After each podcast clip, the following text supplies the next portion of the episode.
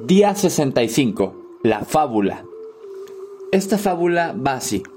Hubo una vez una liebre muy veloz llamada Harry D, que presumía que él, que él fácilmente podía cambiar su vida en el momento que lo deseara sin cambiar su forma de pensar.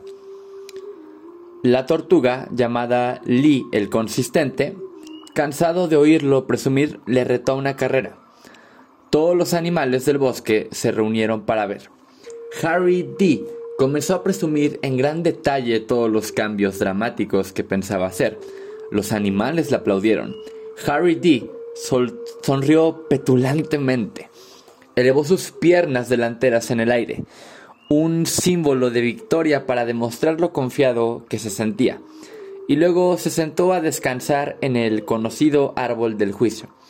Miró a Lee el consistente y le gritó, ¿Cómo esperas ganar esta carrera si piensas a un ritmo muy, muy lento? Harry D se estiró pensando junto al árbol. Tengo mucho tiempo para relajarme. Y entonces pensó en lo poco que le gustaba el sabor del pasto salvaje que crecía junto a su casita y lo injusto que era que su casero le subiera la renta y pensó en lo mal que le caía a su vecino Crow el cuervo, que era sucio y ruidoso y que lo distraía demasiado. Y luego pensó que, que en que debido a lo mucho que estaban subiendo los costos de los seguros, no sabía cómo iba a obtener una buena cobertura para Bonnie y sus hijos, y cómo le tenía que escribir a sus diputados para ver si podían hacer algo para evitar que los zorros se fueran a vivir a su colonia y cómo... Bueno, ya tienes una idea, ¿verdad?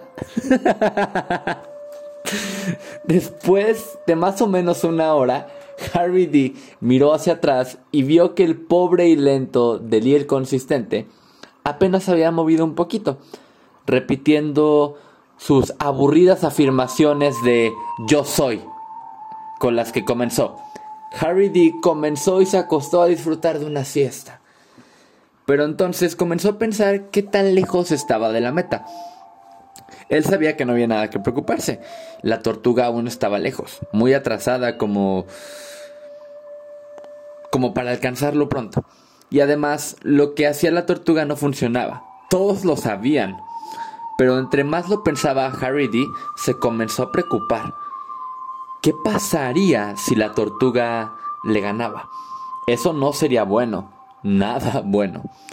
Unos minutos pensando abajo del árbol del juicio, y Harry D decidió que quizá eh, que quizá se había fijado expectativas un poco altas quizá debería de bajar sus expectativas un poco, ya sabes, a un nivel más realista.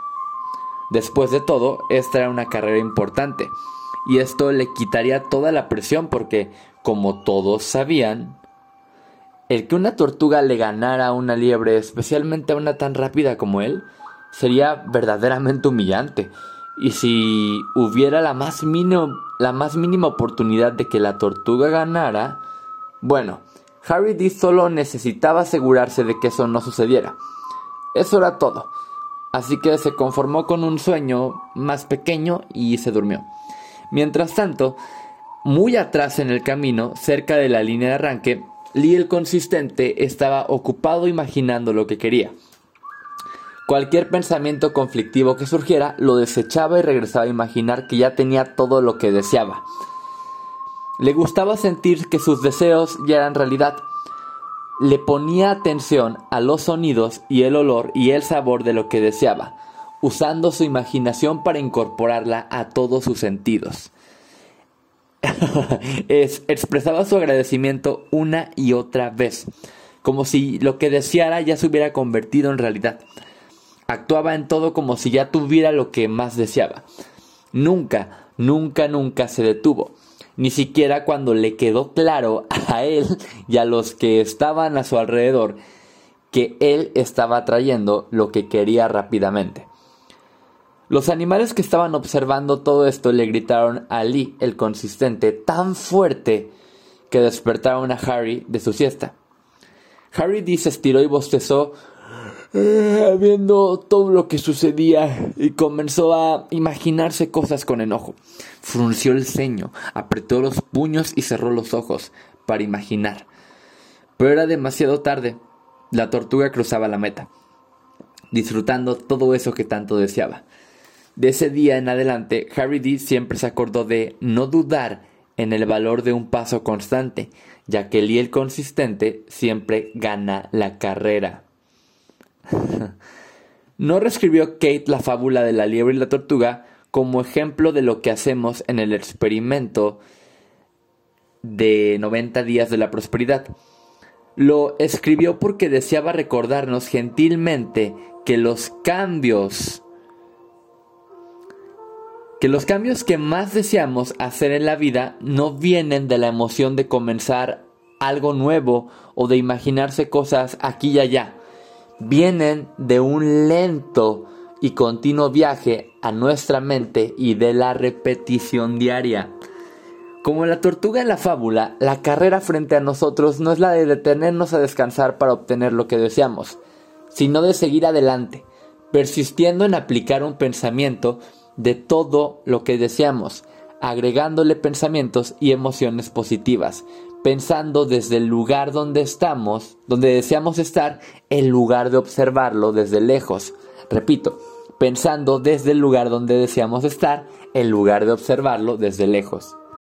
Como la tortuga, requerimos desarrollar una fortaleza mental si deseamos tener éxito, consistentemente regresando a las imágenes de lo que deseamos, aun cuando el mundo nos dice que es imposible, aun cuando los que están a nuestro alrededor nos dicen que somos ilusos, aun cuando todo en nosotros está a punto de darse por vencido.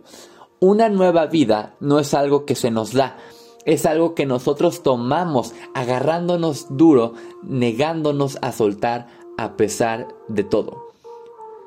El recrear tu vida como deseas que sea no es algo difícil de hacer pero es demandante.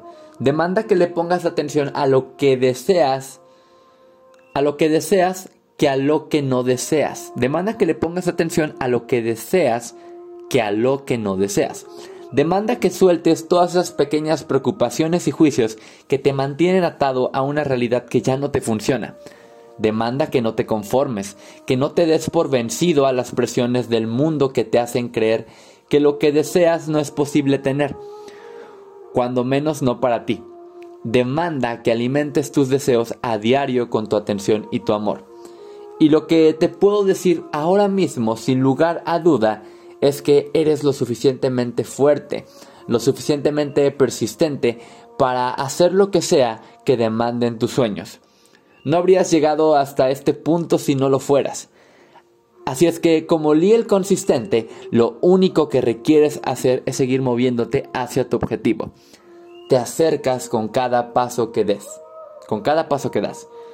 Por otro lado, regresemos un momento a la primera ley estratosférica del éxito, valor.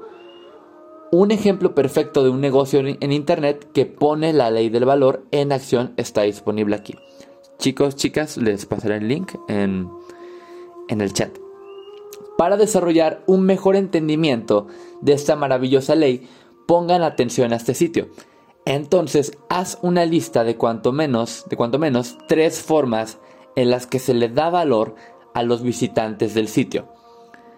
Después, para desarrollar tu entendimiento aún más, escribe tres formas en las que tú puedes incorporar valor a tus intercambios con los demás, ya sean de negocio o personales o aún impersonales, como en el intercambio de información con un completo desconocido. Una vez que tu lista esté terminada, te recomiendo que la compartas con otros en el grupo. Por medio de tu interacción, te estarás haciendo un regalo al agregar valor a tu participación en este experimento. Y en todo lo que das, siempre es importante darte a ti mismo. La acción del día. Lee tu plan de negocio para la prosperidad y las 11 cosas de tu lista de agradecimientos. Toma un momento para pararte firmemente con un brazo alzado hacia el cielo, el puño firme como si te estuvieras agarrando de la mano de Dios.